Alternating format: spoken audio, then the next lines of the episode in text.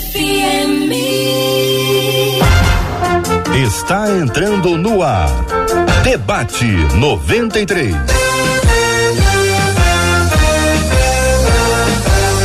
Realização 93 FM. Um oferecimento Pleno News. Notícias de verdade. Apresentação J.R. Vargas. Alô, meu irmão. Alô, minha irmã. Ah, que fala.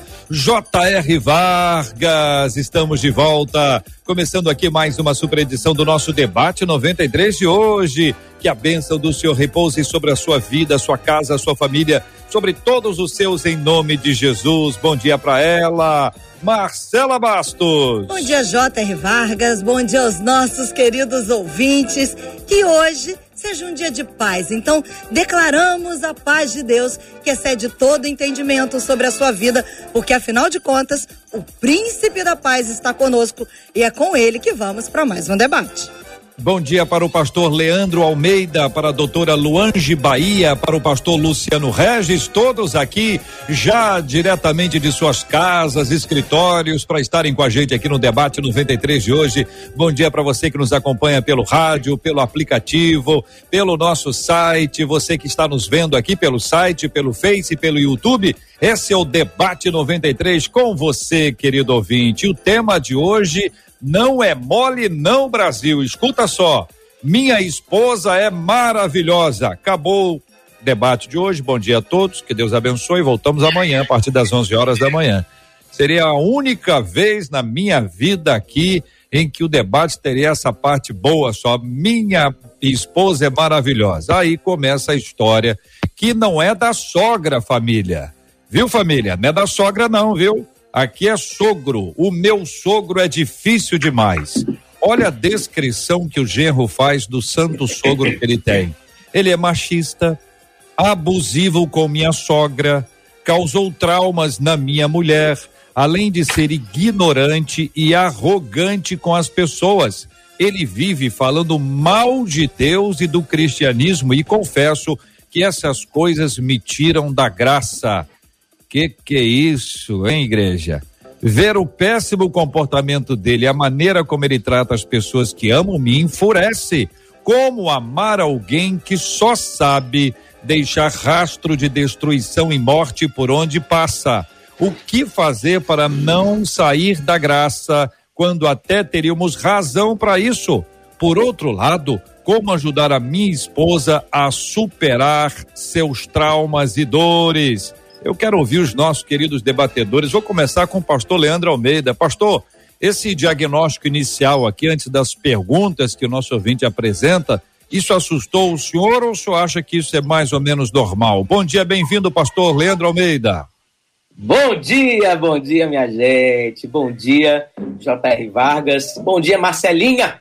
Tudo bom? Doutora Luange também. Bom dia, pastor Luciano.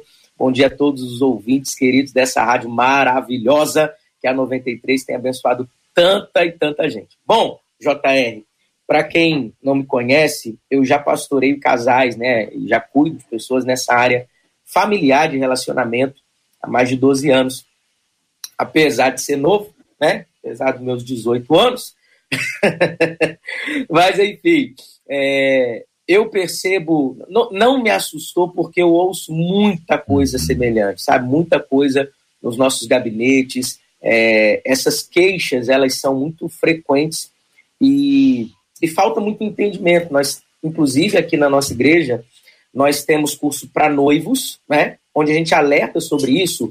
E uma das aulas, que inclusive aconteceu no último domingo, ela se chama Preparando para Deixar. Peraí, curso de noivos com aula preparando para deixar, só que não é para os noivos, essa aula é para os pais.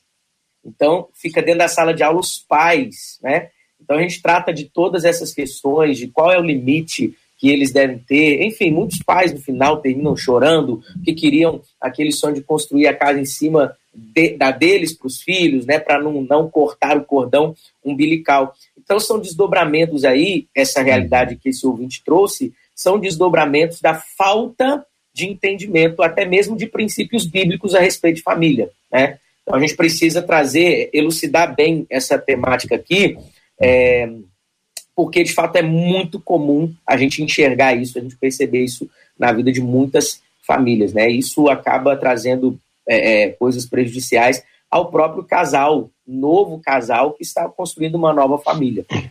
Doutora Luange, bom dia, seja igualmente bem-vinda. É incomum, é normal, assustou a senhora ou não? Bom dia para todo mundo que está nos assistindo, que está participando com a gente, a Marcela, a JR, os pastores. Muito obrigada mais uma vez essa oportunidade. E infelizmente é muito mais comum do que eu gostaria que fosse. Em consultório, então, a gente vê coisas que, nossa, é de doer o coração, realidades, e de, muitas vezes realidades de gente cristã, tá ali dentro da igreja, levanta as mãos, adora o Senhor, mas em casa a história é bem diferente. E é muito importante a gente estar tá falando sobre isso aqui, uhum. porque eu tenho certeza que muitos ouvintes estão se identificando e vão assim identificar ainda mais com essa história. Pastor Luciano Regis, bom dia, seja bem-vindo ao debate 93 de hoje. A pergunta para o senhor é a mesma. Bom dia, Jota, Marcelinha querida, bom dia, doutora, pastor Leandro, Deus abençoe a todos, você ouvinte. É, eu tenho experiência na minha própria vida sobre isso, na minha casa. Quando eu me entreguei a Jesus, é, meu pai era diretor de uma grande escola de samba, e meu pai tinha um sonho de que eu fosse o sucessor dele, como geralmente o é em todas as famílias né, que trabalham é, é nesse segmento. E quando eu me converti, meu pai ficou com ódio. O meu pai xingava de tudo quanto é maneira, não só a mim, mas a Deus, a minha mãe. Meu pai surtou, porque tudo aquilo que ele planejou frustrou. E a minha mãe, ela cuidava do meu pai com carinho, com amor, que até eu, novo convertido, então eu não estava é, no momento de oscilação, eu estava no primeiro amor. E quem vive isso, aliás, a gente só existe o primeiro amor, né? Só deveria existir, mas só para que haja compreensão, é, então era para que eu aceitasse tudo de boa. Mas eu não consegui entender como que minha mãe, vendo as atrocidades que meu pai fazia, meu pai jogava prato de comida na parede com raiva. Meu pai ficou furioso, endemoniado por causa disso. E minha mãe tratava meu pai com amor, com carinho, independente dos xingamentos. Minha mãe sempre amando, sempre liberando palavra de bênção. Um dia eu chamei minha mãe e perguntei, mãe, eu não consigo entender isso. Eu não consigo entender a senhora. Eu estou muito fora, ou a senhora está muito santa, porque como é que tudo isso acontecendo, a senhora age dessa maneira? Eu não vejo a senhora brigando com meu pai, xingando meu pai, chamando meu pai para uma responsabilidade, embora converse muito com ele. Ela disse: meu filho, quem tem amor para dar somos nós. Quem é a luz dessa história somos nós. Não adianta cobrar do teu pai o que ele não sabe. Não adianta cobrar do teu pai o que ele não entende. Eu não posso tratar o seu pai por aquilo que ele está fazendo. Eu preciso tratar o teu pai por aquilo que eu sou e por aquilo que eu recebo de Deus. Então, eu aprendi já no início da minha jornada que isso acontece, como a doutora já falou, e é mais que normal. Não deveria ser, mas é. As famílias, e inclusive nas famílias cristãs, isso acontece que não deveria acontecer. Homens ou mulheres né, é, é, se portam de uma forma na igreja e em casa de outra. Mas voltando aqui para esse tema específico do debate, nós vemos um pai completamente perdido. Perdido porque ele não consegue ver, ele é cego. Perdido porque está em trevas, ele não tem luz. E se a gente retratá-lo ou tratá-lo da mesma maneira que ele trata as pessoas, ele nunca verá luz. Então, quando a minha mãe tratou meu pai dessa forma, meu pai já é falecido, né, partiu para o Senhor, meu pai, antes de morrer, aceitou Jesus na mão da minha mãe. Entregou a vida dele na mão da minha mãe, me deu um abraço, reconheceu minha vida em Cristo. Então, a, a, a ação da minha mãe, o que ela entregou para o meu pai, foi o transformando ao longo do tempo. É fácil? Não, não. É uma caminhada difícil, dolorosa, mas necessária. Muito bem, quero encorajar os nossos ouvintes a compartilharem com a gente as suas histórias e as suas experiências e como que vocês conseguiram, pela graça de Deus, obter vitória dentro desse assunto ou até para contar o quanto está difícil ainda. Se é uma coisa pessoal, particular, manda pelo WhatsApp, tá combinado? Não mande pelo Face nem pelo YouTube. É o 96803 8319 é o nosso WhatsApp. Você está fora do Rio, está fora do, do Rio, está fora do país, é o 21 96 803 8319. Já salva aí na sua, na sua lista aí o WhatsApp da 93 FM para a gente estar tá conversando sempre aqui, é sempre muito bom. Você pode mandar para a gente aqui agora ou também aí, se não for uma coisa muito pessoal, muito particular, pelo chat do Face, pelo chat YouTube, onde nós estamos agora transmitindo o debate 93 com imagens e você pode acompanhar aqui, vai conhecer os nossos amados debatedores que conosco hoje aqui estão. Gente, é o seguinte, a descrição que, que o nosso ouvinte faz sobre o sogro dele termina com a fala. Ele vive falando mal de Deus, ele vive falando mal do cristianismo. Trata-se, logicamente, de alguém que não conhece ainda o evangelho, portanto, está, como disse o pastor Luciano, vivendo o período das trevas, né? A gente precisa crer que Deus é luz e que Deus vai trazer essa luz sobre a vida dele, mas enquanto isso não acontece, está naquele tempo da, da, de semear, de esperar, de aguentar, de suportar.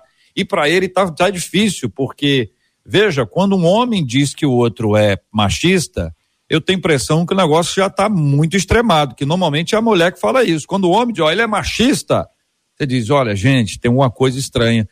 Uh, doutora, dentro desse aspecto aí que envolve o machismo, não é? é? O quanto isso fere as mulheres, a gente não está falando aqui de feminismo, né? Estão falando de um exagero.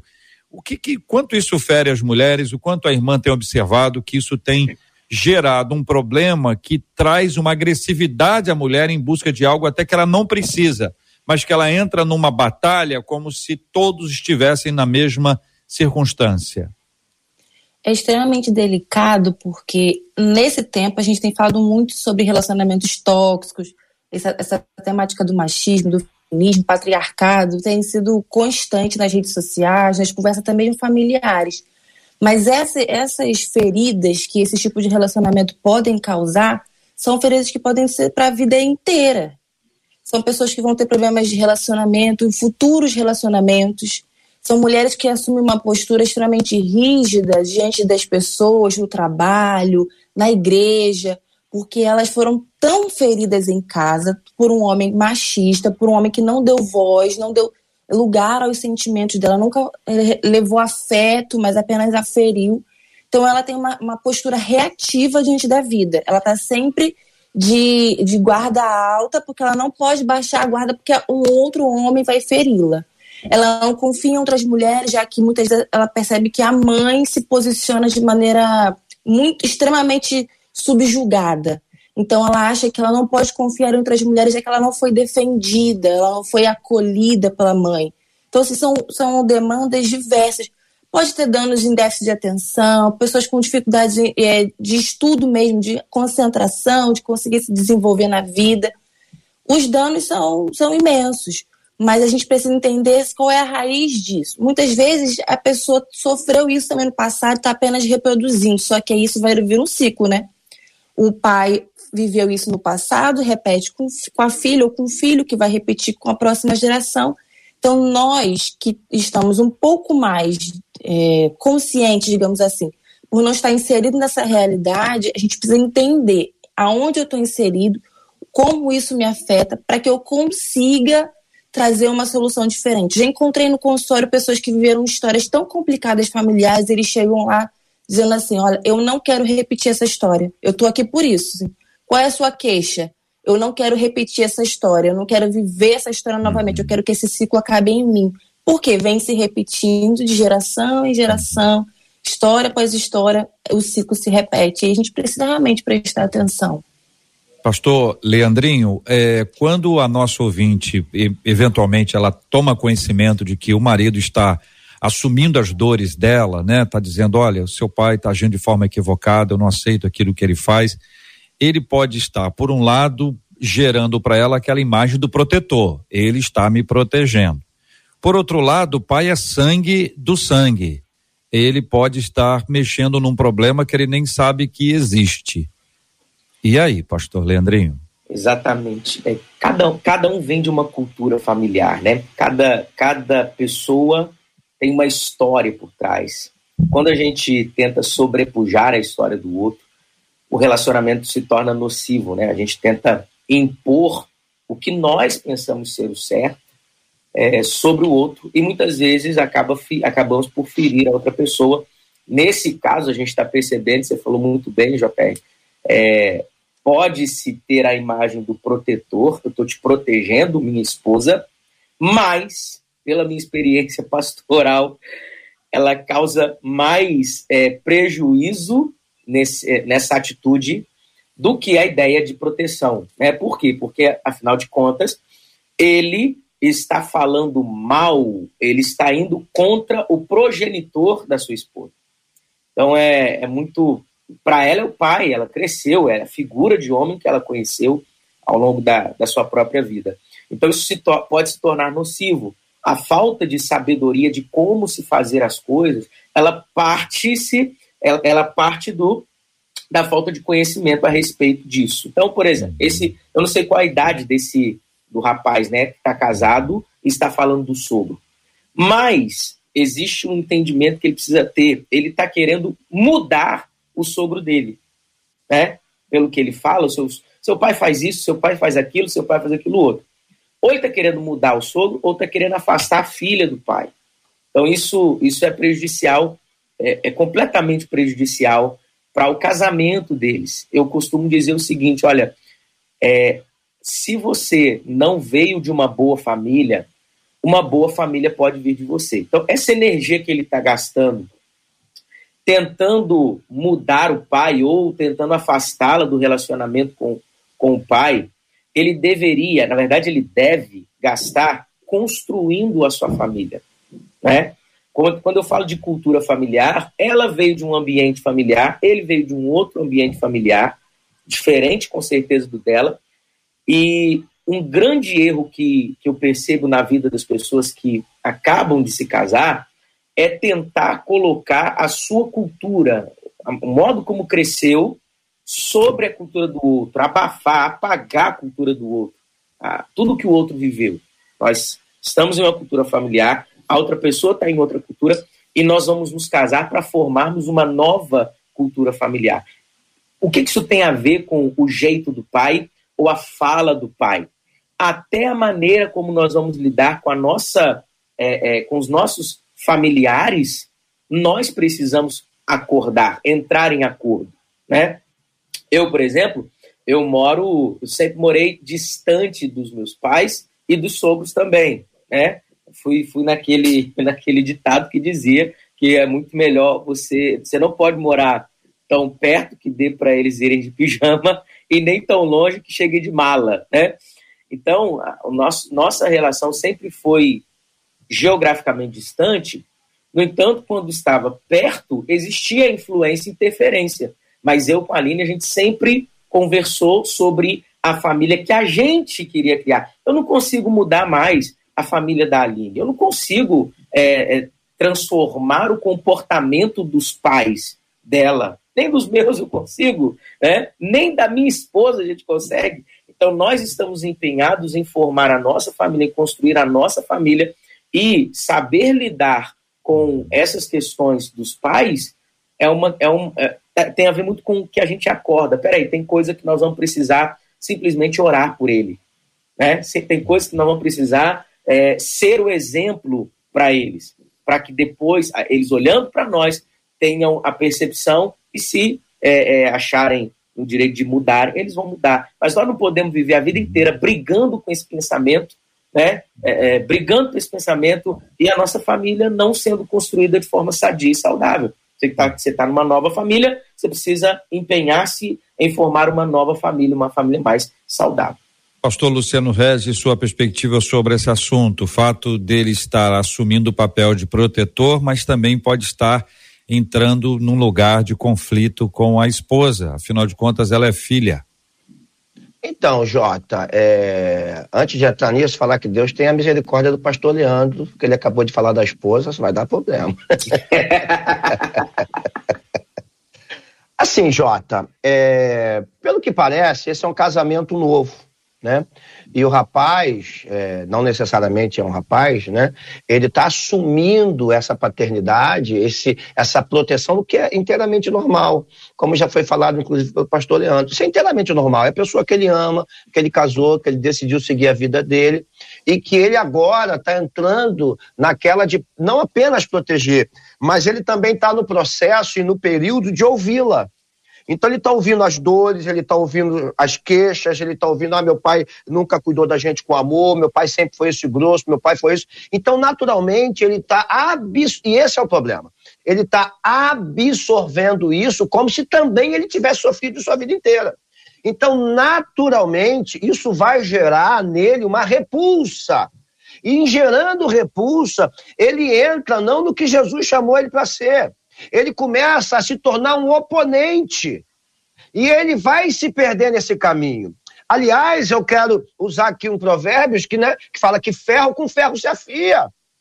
Então ele precisa entender que assim como o pai dele é grosso, o pai dela é grosso, trata mal, é machista ao extremo, e só Deus sabe o que isso significa, não há como a gente nem mensurar isso aqui, mas também pode ser que Deus permitiu que ele casasse e colocasse ele nesse convívio para lapidá-lo, para que ele se torne um canal daquilo que Deus espera, para que ele não seja apenas um marido protetor, mas um sacerdote da casa, aquele que vai gerar segurança, aquele que vai gerar cura, aquele que vai gerar o amor, aquele que vai entregar à esposa o que ela precisa, mas também aquilo que ela acha que não precisa. Porque todos nós sempre achamos que somos vítimas.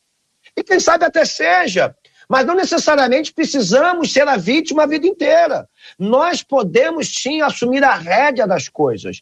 Então, nesse sentido, existe muita gente. Nós vivemos no Brasil de uma diversidade extraordinária. Nós temos gentes que são matutas, mas são maravilhosas são ogros, né? vamos usar aqui a, a, linguagem moderna, que são grossos, porque não tiveram educação direita, porque foram criados de qualquer maneira, porque não tiveram pais, porque não tiveram mães, enfim, é uma diversidade gigantesca que vai formando a personalidade de pessoas e que, quando vão envelhecendo, elas vão se embrutecendo para a vida. E a gente não pode simplesmente rejeitá-las. A gente não pode simplesmente é, colocar para fora, porque esse pai também tem uma história que só ele sabe. Então ele está é, replicando aquilo que foi posto para a vida dele. Eu não estou aqui defendendo, mas eu estou dizendo que há uma história por trás de todos nós. E esse rapaz, ou esse osso, esse homem que casou com essa moça e que está decidindo viver uma vida, ele precisa entender uma coisa. Quando Jesus inicia a caminhada dele, Jota, um dos primeiros sermões, o sermão da montanha, o mais famoso, Jesus ele vem tratando de diversas coisas, e uma dentre elas, Mateus 5, eu estou falando, é a necessidade de amar quem ninguém amaria. É isso que Jesus fez por nós.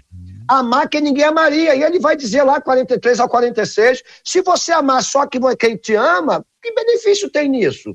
Porque Jesus não está simplesmente dizendo tem um sentimento. Ele está dizendo tem uma atitude que lá na frente vai ter um resultado. Então é disso que a gente está tratando. A gente não ajuda a nossa esposa simplesmente protegendo a gente ajuda a nossa esposa fazendo o que precisa ser feito, protegendo, amando, abrindo os olhos e direcionando, assim como os maridos. Então, nesse sentido, eu penso que esse moço, que esse marido, ele, ele, ele é o marido, ele não é o pai, ele é o marido, ele não é o irmão, ele é o marido, ele não é amigo. Embora possivelmente tudo isso vai acontecer no decorrer da história. Vai ter um momento que ele vai agir como pai, vai agir como irmão, vai agir como amigo, mas não pode esquecer que é marido. E o marido direciona. O marido é parceiro, mas o marido também precisa corrigir, como precisa ser corrigido. Isso faz parte de uma caminhada. E como ferro com ferro se afia, quem sabe ele está na família certa, com o sogro certo, para que ele se torne um grande homem de Deus e amanhã ter o melhor amigo da vida dele porque quem sabe esse rapaz, esse moço, esse, esse sogro, nunca teve ninguém para ajudá-lo. Muito bem, minha gente. Estamos ouvindo, são 11 horas e 27 minutos. Estamos transmitindo ao vivo o debate 93 a partir do Rio de Janeiro para todo o país e o planeta, com aqui a presença da doutora Luange, o pastor Leandrinho, o pastor Luciano, juntos aqui, Marcela Bastos no estúdio da 93 FM, no bairro Imperial de São Cristóvão falando aquilo que os ouvintes têm compartilhado. Estamos transmitindo agora pela página do Facebook da 93 FM e pelo nosso canal no YouTube, o 93 FM Gospel, 93 FM Gospel no YouTube. É só procurar, acessar para acompanhar agora com imagens o debate 93. Pelos relatos dos nossos ouvintes, a gente percebe que esse é um terreno que eu diria arenoso e quem sabe até de areia movediça, né? Em alguns casos que os ouvintes estão compartilhando, uma delas diz assim: A minha família, por tanto me ferir, e o meu esposo presenciar hoje, ele não consegue sequer se aproximar de ninguém da minha casa, tampouco perdoar. Confesso a vocês que eu sofro, porque não gostaria que fosse dessa maneira. Agora, numa outra ponta, nesse terreno que eu chamei aqui de areia movediça, a pessoa vai andando com cuidado, tem gente que com sabedoria, ao conseguir caminhar por esse terreno, abençoa e resgata. Olha a história de um homem sábio que resgatou sua esposa. Fui criada em um lar de muito abuso psicológico e agressividade. Minha mãe, por medo do meu pai, acatava tudo. Mas eu me casei com um homem maravilhoso. Sabe o que acontece? Ele soube tratar todas as sequelas que essa criação me causou. Ele teve que enfrentar muitos problemas comigo, e eram problemas como esposa, como mulher e como mãe.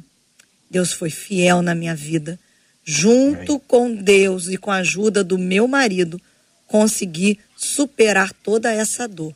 Mas digo, o meu marido foi usado por Deus por todo esse tempo e foi fundamental no meu processo de cura. Compartilha essa ouvinte pelo WhatsApp.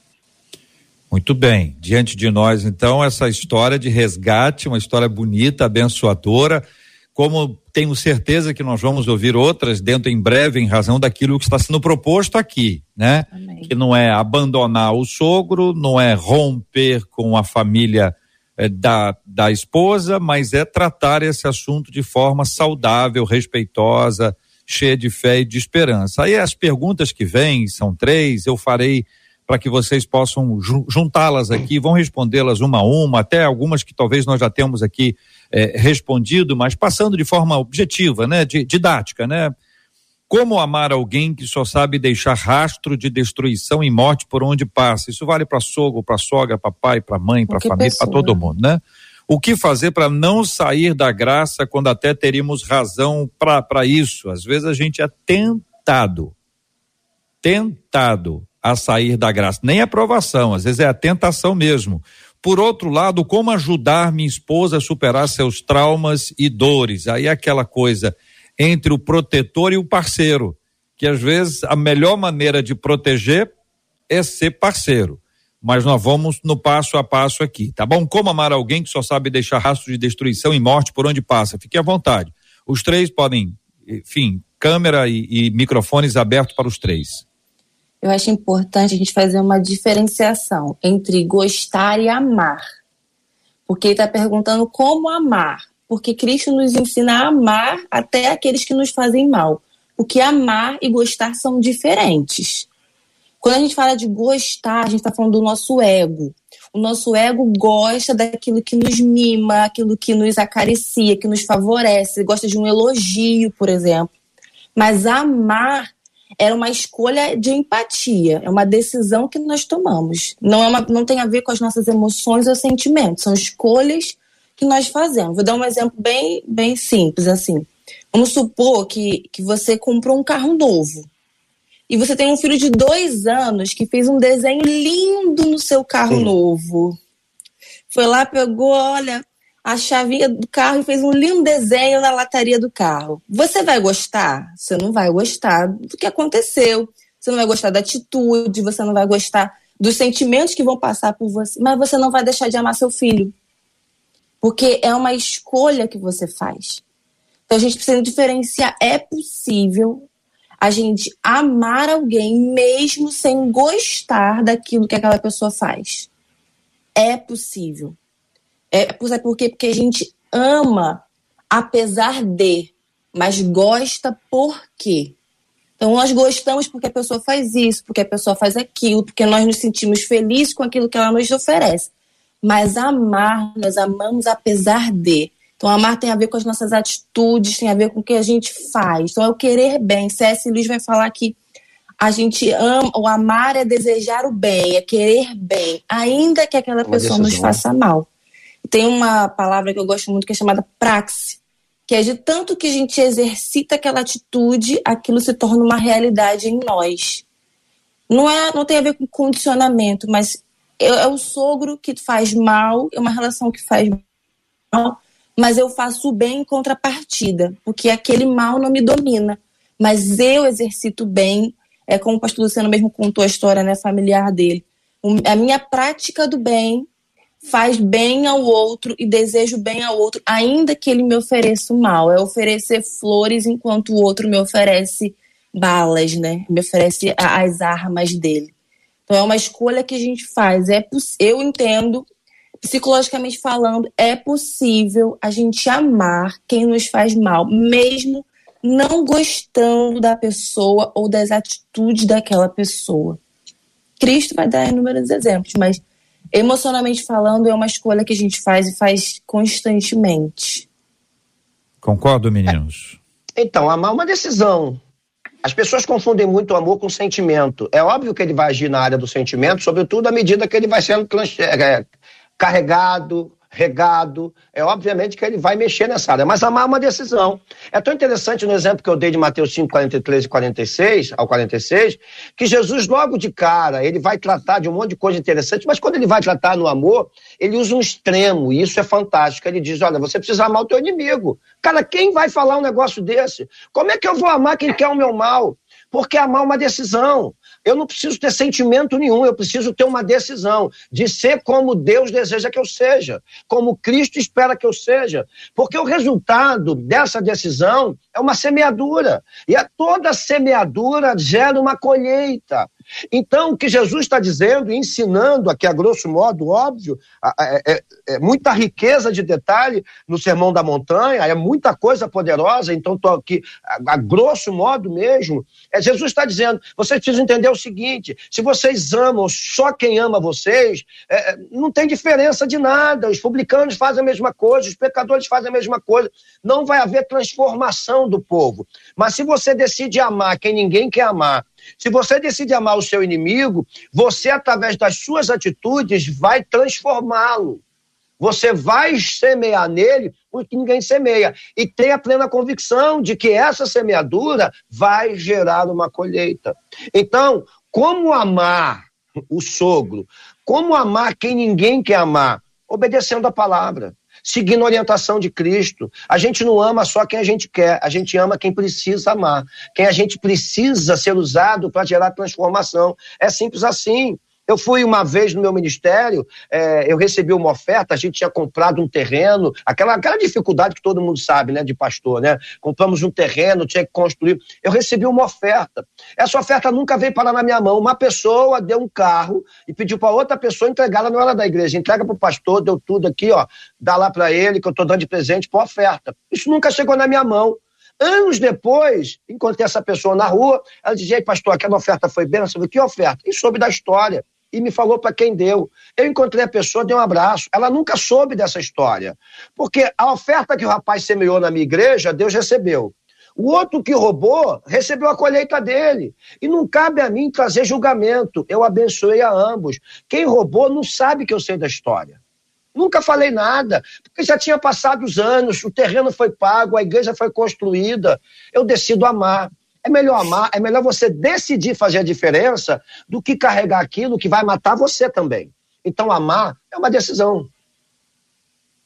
Eu percebi algo nessa história, acho que é, complementa muito com o que os meus amigos aqui já, já disseram. O, é, pelo visto, Jota, o sogro não é cristão, não é. mas o casal sim, né? Principalmente o genro, está falando muito sobre Deus e tudo mais. E você vai perceber uma coisa que o genro fica irritado e sai da graça, né? Ele está dizendo isso. Confesso que essa atitude do outro me tira da graça. E uma das coisas que eu percebo nos relacionamentos interpessoais é que muitas vezes a, o que o outro faz e quando esboçamos a reação é que nós ele está revelando uma falta em nós mesmos também. Ou seja, o próprio genro ele tem faltas que precisam ser ajustadas, ele tem falhas que precisam ser ajustadas. Afinal, ninguém ninguém é perfeito, né? Então, é, o meu conselho para ele seria enxergar o sogro como um campo missionário. Por quê? eu aprendi com o meu pastor, lá em Belo Horizonte, o pastor Márcio Valadão. Tive o privilégio de caminhar junto com ele por 10 anos lá, antes de vir aqui para a Lagoinha de Niterói. E ele falava uma coisa: ele falava assim, olha, quem não tem Deus, você não pode esperar uma, um comportamento semelhante àqueles que servem a Deus. Então, a, a gente fica admirado, a gente fica estupefato com, com alguns comportamentos que outras pessoas têm, mas a gente deveria partir do pressuposto que elas não conhecem Jesus. E não esperar muito dessas pessoas que não têm Jesus. Pelo contrário, nós devemos ser missionários naquele campo missionário. Se o casal, é, se seja recém-casado, já de algum tempo de casado, mas ele é cristão, é, olha para o sogro, o pai, e enxerga essas debilidades, fala mal de Deus, fala mal do evangelho, é, machista, é, pragueja e faz tudo isso, não deveríamos esperar nada diferente de quem não serve a Deus. Uhum. Né? Não deveríamos esperar. Por quê? cada um de nós só podemos dar daquilo que nós temos. É, então, tudo o que ele pôde dar para a sua esposa, meu querido, se você estiver ouvindo, foi isso, é o que ele recebeu. Né? Você não conhece, às vezes, a história dele, o que ele recebeu dos pais dele, e por aí vai. Eu ressalto o que eu disse lá no início. Ele pode ter recebido coisas dos pais, que receberam dos avós e assim por diante, mas em vocês, por conta de vocês terem Jesus no coração, na vida de vocês, vocês podem paralisar isso. Vai mudar esse ciclo, né, pastor? Exatamente, exatamente. Ezequiel 31, 29 até 31, vai falar: olha, é, os pais comeram uvas verdes e os dentes dos filhos é que se embotaram. Não, agora não vai ser mais assim. Aí no capítulo 18 ele fala: a alma que pecar, essa, morrerá. Hum. Né? Então, ela não está fadada, você, amigo, que está casado com ela, vocês dois não estão fadados a viver debaixo dessa nuvem negra. Por quê? Vocês estão formando a família de vocês. É? Vocês estão formando a família de vocês e talvez vocês tenham até um exemplo do que não fazer na vida de vocês. Né? Porém, porém, é, acho que nós, pastores e cristãos que estamos aqui, a gente precisa ter esse entendimento. Nós não excluímos as pessoas. A gente não. É, Pelo descarta, menos não deveríamos, né, pastor? Exato. A gente não descarta as pessoas. Nós começamos uma igreja ali na, em Duque de Caxias há seis, não, há duas semanas e meia. E em seis encontros, mais de 140 pessoas tomaram a decisão por Jesus. Se elas vão continuar, se elas vão desviar, se elas vão voltar para suas igrejas, a gente não sabe. Mas o que, eu, o que eu sempre falo ali, desde que a gente começou, gente, nós somos uma porta aberta para o pecador. Não é a gente que muda, não é o nosso embate, não é o nosso confronto humano na força do nosso próprio braço. Amigo, não é você falando mal do teu sogro, falando que ele não presta, que ele é isso, que ele é aquilo outro, que vai mudar a vida desse homem. É Jesus entrando na vida dele que vai mudar ele pode viver uma nova história, ele pode viver, independente da idade dele, né? Tem gente que pode pensar assim, não, ele já é um senhor, ele já tá velho, velho não muda. Muda, cara. Se Jesus entrar, muda. Jesus entrar, muda. Temos de vários, vários exemplos nas nossas igrejas que, de pessoas que mudaram depois de muito tempo. Então, é, acho que o foco está errado. É, o pastor Luciano que trouxe isso, né? ele toma as dores dela, ele, ou ele olha para a situação e ele fica realmente irado com isso, ele fica realmente nervoso com isso. O que me leva à conclusão que ele não está ele não tá querendo proteger a esposa, ele está querendo suprir, é, é, satisfazer a sua irritabilidade. Né? Tá querendo satisfazer a sua irritabilidade na, na pessoa do seu sogro. Então, acho que o coração é, cristão precisa se, se mover dessa forma. Jesus se movia de íntima compaixão. Pessoas que todos desprezavam, Jesus abraçava. Mostrava uma, uma, um modo sobre, um sobre o amor, né, que é sobremodo excelente. Esse é o caminho. Do amor. O caminho do amor Marcela, é o verdadeiro caminho. E aí, os ouvintes que estão falando? Olha, JR, tem muita gente aqui compartilhando suas histórias. Você está me ouvindo direitinho? Tá, agora tá. Agora ficou. Tem muita gente compartilhando suas histórias. Tem gente aqui dizendo, por exemplo, ah, é um casal, né? Ela, ela contando, ah, o meu sogro era uma pessoa muito difícil, mas em contrapartida, a minha mãe também era uma pessoa muito difícil. Então eu e o meu marido fizemos um acordo. Vamos suportar em amor ambos os lados. Aí diz ela: hoje, tanto minha mãe quanto meu sogro já não estão mais aqui e sabemos que influenciamos para o bem ela diz assim: hoje a gente até consegue dar umas boas rezadas, eu e o meu marido, daquilo que passamos. Mas eu quero chamar a atenção porque a gente sabe que para haver cura é preciso haver reconhecimento de uma necessidade, né? Senão não há cura. E a gente sabe também que quem convence é o Espírito Santo. Por que, Marcela, está dizendo isso? Porque enquanto vocês estão aqui falando, o Espírito Santo está trabalhando. Eu queria chamar a atenção de vocês quatro para esse WhatsApp que chegou. Eu não podia passar por ele direto, sem a oportunidade de trazer aqui para que vocês pudessem falar diretamente com esse ouvinte. Diz assim esse ouvinte: Bom dia a todos os debatedores. Esse caso tem acontecido comigo. Só que nesse caso, eu tenho sido um marido não tão bom para minha esposa. Ela é nova convertida e eu acabei de voltar para Jesus. Eu estava afastado. No dia que ela se converteu, eu voltei para Jesus. E nós temos vivido uma batalha ferrenha. Confesso, eu tenho me esforçado muito. Só que tem vezes que nem eu me reconheço. Não sei mais o que fazer. Só parece que as coisas estão piorando.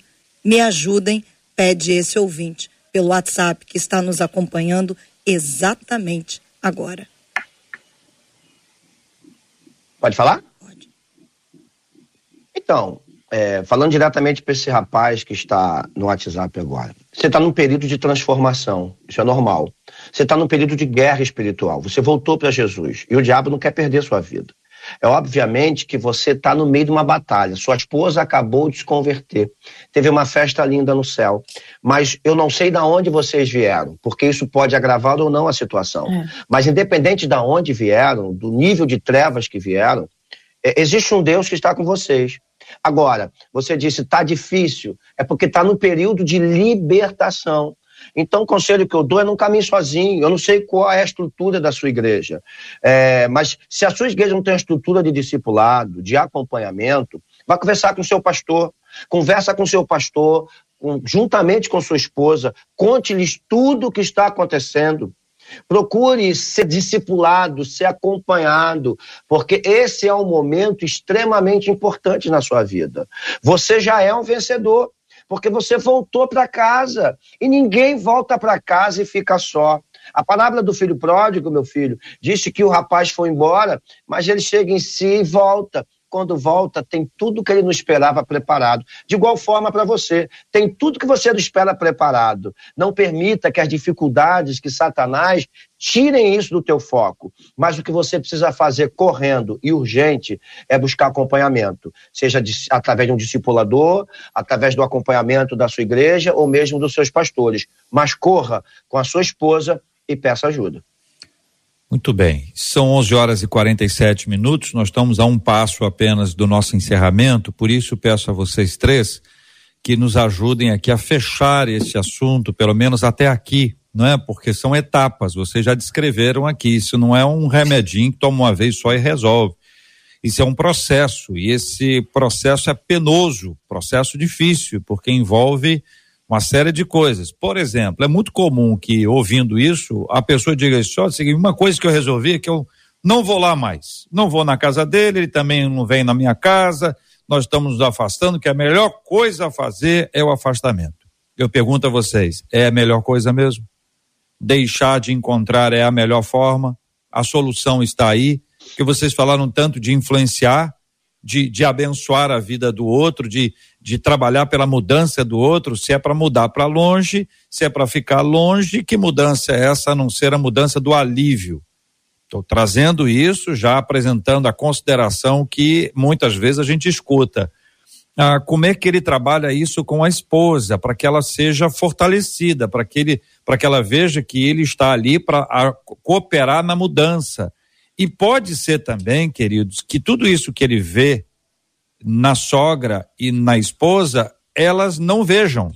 Então pode ser uma questão que ele esteja vendo e que elas não não estejam vendo. Por isso o problema fica ainda mais complexo para ser tratado. Por isso quero pedir a vocês palavras objetivas, claras e doces, seja para ele esse encorajamento e para todo mundo que está nos acompanhando agora e vive a questão que aqui está posta, né? Como resolver esse tema, como ajudar a mudar a história da família a partir da chegada daquele que é o genro ou que é a nora, para que a gente ajuste isso. Eu não acredito que o simples distanciamento resolva o problema.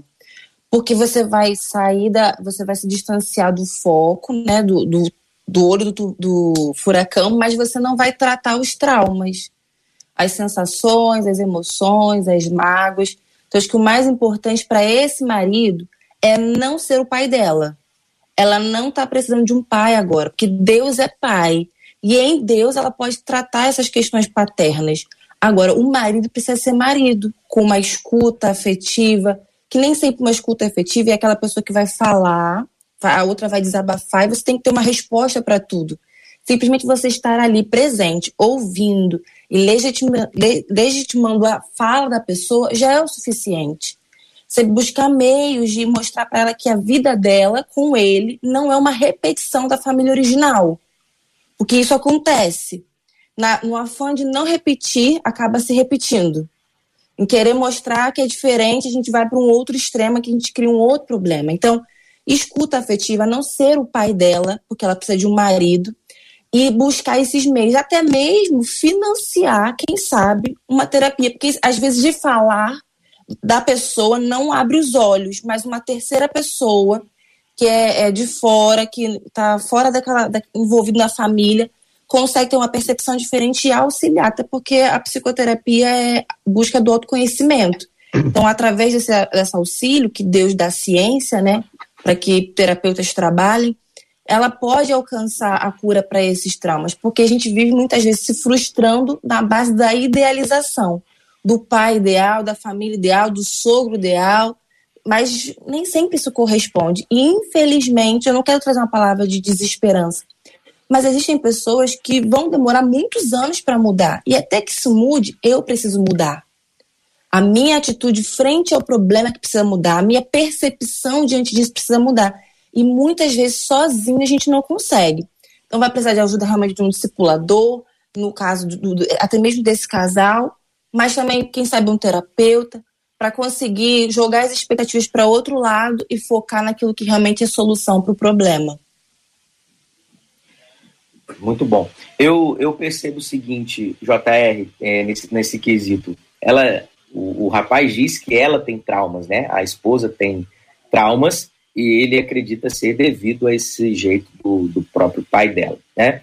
Então, eu, eu acho que uma das primeiras coisas que ele precisa alertar-se é para ajudá-la a vencer isso na vida dela.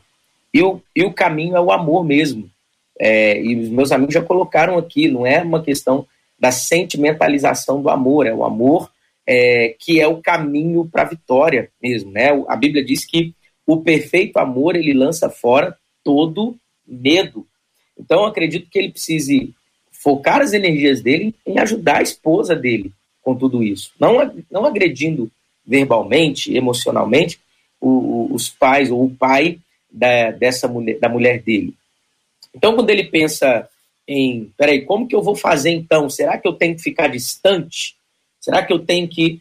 A, a gente precisa diferenciar aí a questão de convívio, né? É, é, porque tem gente que é 8 ou 80, né? Ou tá quase morando junto, né? Quase morando dentro da casa da pessoa, ou então não, não serve para mim e eu descarto. Vocês estão formando uma nova família, né? É, eu não moro na mesma cidade dos meus pais e dos meus sogros, mas muita gente que eu conheço mora.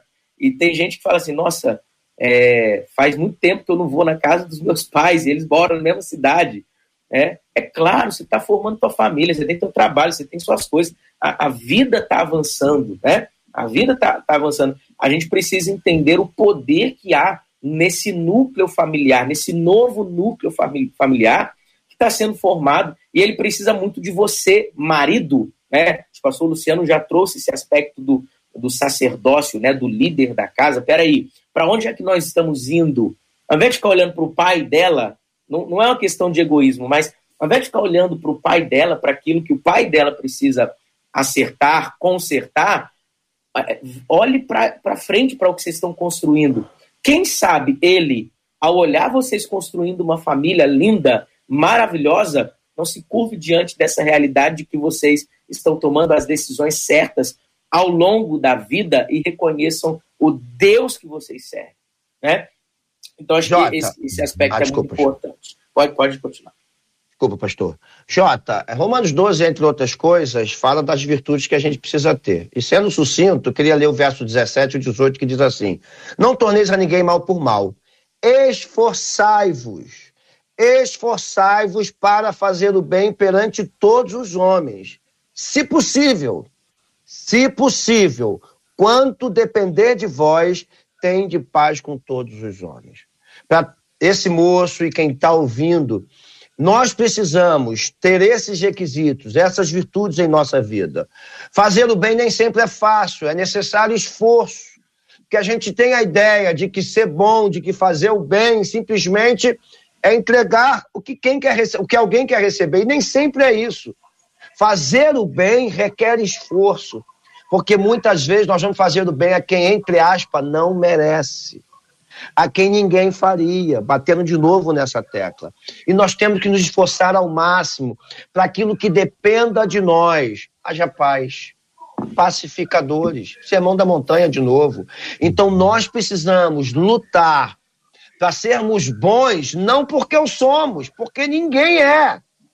A carne milita contra o espírito, o espírito contra a carne. Nós precisamos lutar contra nós mesmos, contra tudo e contra todos, no sentido de seguir o que diz a Escritura, obedecer a palavra.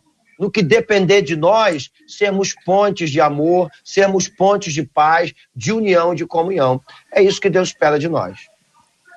Muito obrigado aos nossos queridos ouvintes pela participação conosco aqui ao nosso lado no programa do debate 93 de hoje, que esta alegria do Senhor e a paz do Senhor inunde a sua vida apesar de todas essas questões apresentadas aqui, nós cremos nessa graça do Senhor e queremos encorajar você a testemunhar isso, ao colocar em prática as verdades, ao compartilhar aquilo que estamos vivendo juntos aqui no debate.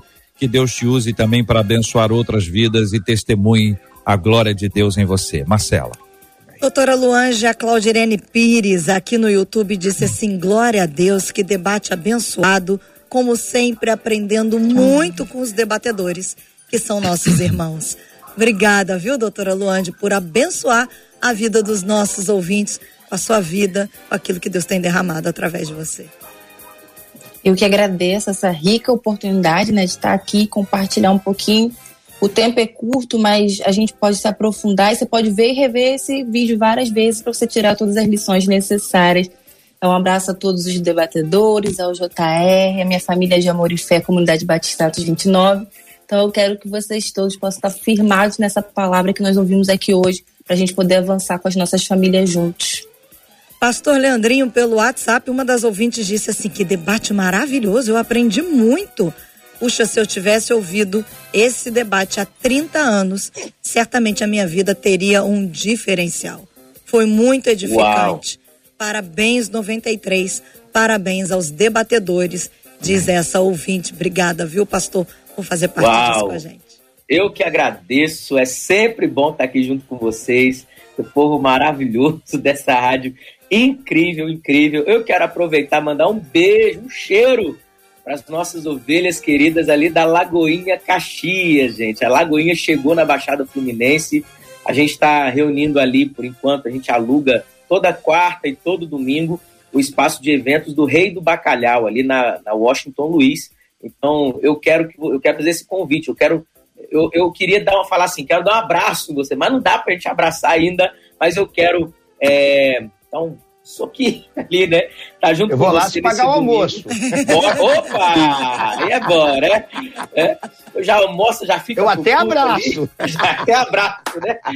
Às 18 horas no domingo, e todo, todo domingo às 18 horas, ali no Rei do Bacalhau, e também nas às quartas-feiras, às 20 horas, é aberto, só você chegar, tem espaço ali, tem espaço para as crianças ali, tá lindo o que Deus está fazendo na Baixada Fluminense também. A gente acredita que existe algo acontecendo na Baixada e a gente foi lá para participar também do que Deus está fazendo na Baixada Fluminense. Então, você, meu convidado, você que está ouvindo, não sabia ainda, mas a Lagoinha chegou aí na Baixada, chegou em Duque de Caxias, ali no Rei do Bacalhau, é só você chegar. Obrigado. Para ser justo, eu vou voltar na doutora Lu, Luange para que ela fale o horário da igreja, dia de culto, endereço, porque aí fica harmonioso, né, gente? Para não parecer que a gente está dando oportunidade para um e não está dando oportunidade para outro. Depois, Luciano, você vem. Doutora Luange. Comunidade Batista, Atos 29, aqui em Campo Grande, na rua Professor Carlos Boisson, 495, todos os domingos às 6h30. Às 18h30 a gente está ali reunido com o nosso pastor Davidson Bahia, que também é meu marido. Grande beijo para ele. Passou para ir lá. Muito bem. Pastor Luciano Regis, aí Marcela, vai pro, pro Luciano. Pastora Maria Ivone disse assim: benção o debate, Deus abençoe grandemente com infinitas bênçãos a todos os debatedores. Uma outra ouvinte pelo WhatsApp diz assim: eu amo vocês, sabia? Eu amo os debatedores, vocês são bênção de Deus para as nossas vidas. Obrigada, viu, pastor Luciano, por fazer parte disso, ó, já faz tempo. Verdade. Prazer estar aqui mais uma vez, Marcelinha, JR querido. Prazer conhecer pastoreando, doutor Luange. Que Deus abençoe poderosamente nossa vida. Todo mundo sabe, eu sou do projeto Gestando Vida de Nilópolis. Chegando é só chegar, quarta e domingo, você vai ser bem chegado. Deus abençoe a todos. Um beijo a todos. Eu encerro com a Magnólia Azevedo, que ela disse Magnólia. a seguinte frase: debate fazendo a missão na terra. E ela diz Amém. assim os debatedores usados como pontes. E é isso, Magnólia. Uhum. Estamos aqui comissionados pelo Senhor para fazer a vontade dele, para sermos bênção, e é isso que o debate 93 é. E a gente tem um reforço de peso do céu de todos os nossos debatedores todos os dias. Como é bom a gente não estar tá sozinho na caminhada até o céu, Magnólia.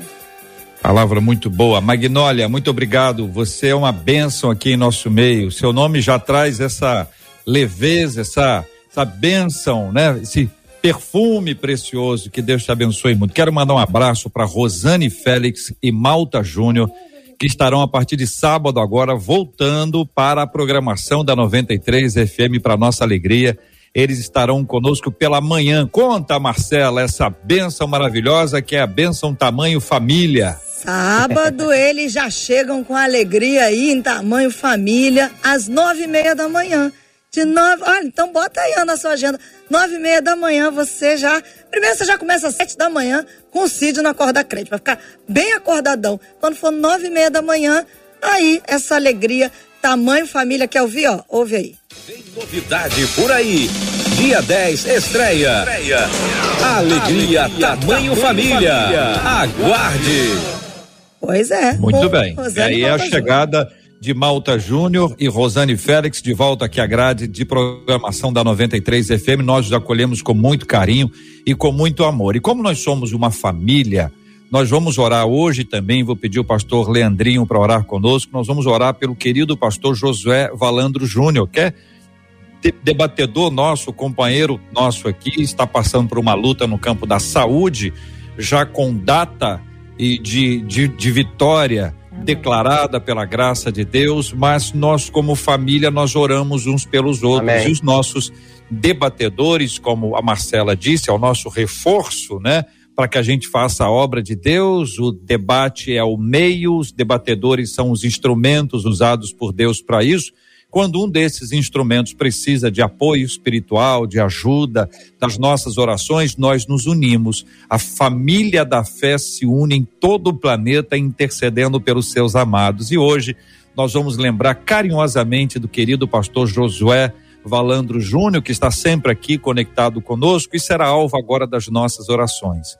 Leandrinho, nós temos orado todos os dias e você sabe, pela cura dos enfermos, esse é mais um caso também pelo consolo aos corações enlutados, das pessoas que estão passando por lutas e dores agora, e pelo tema, né, a circunstância adversa de estar numa família em que a pessoa diz: Poxa, eu não estou tão feliz com alguém da família. Mas hoje recebeu orientação e agora vai ser alvo das nossas orações e vamos avançar juntos em nome de Jesus. Pai, nós cremos, Senhor Deus, em milagres. Nós cremos em intervenções sobrenaturais do Senhor no curso natural das coisas. Nós temos o pleno entendimento que tu és poderoso para realizar isso. Pai, nós colocamos a vida do pastor Josué Valandro Júnior, Senhor Deus, que o Senhor vá até onde ele estiver agora, Pai, como intervenção, com o teu toque sobre a vida dele. Nós já declaramos a cura, porque o Senhor já levou sobre si as dores dele, as enfermidades dele na cruz do Calvário. Pai, nós oramos para que o Senhor também entre com a sua intervenção sobrenatural nos casamentos, nas famílias, Senhor. Foi o Senhor quem estabeleceu o casamento, foi o Senhor quem estabeleceu a família. Família ocupa um lugar especial no seu coração. Por isso, Senhor Deus, aqueles que estão passando por problemas, como foi, foi levantado hoje aqui, semelhantes a estes que foram ditos aqui, Pai, traga solução, traga luz, ó Pai, traga uma direção para essas famílias, Senhor Deus. Mas, sobretudo, Senhor, só o Senhor pode transformar os corações e nós temos o pleno entendimento a respeito disso. Nós apresentamos a vida daqueles que estão enlutados, enfermos, Senhor Deus, também, aqueles que estão desamparados, Senhor Deus, que encontrem em Ti, ó Deus, salvação, que encontrem no Senhor um novo começo para suas histórias, um destino, um propósito, Pai, um motivo para continuar e viver o melhor do Senhor em vida. Em nome precioso de Jesus, nós oramos, abençoando cada ouvinte, cada lar que está representado aqui, em nome de Jesus. Amém. Amém. Que Deus te abençoe. Você acabou de ouvir Debate 93.